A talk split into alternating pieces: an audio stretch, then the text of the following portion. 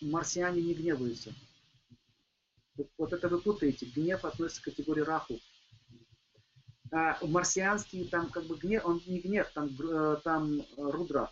То есть э, там состояние такое, знаете, тоже похоже на гнев, но этот гнев контролируемый.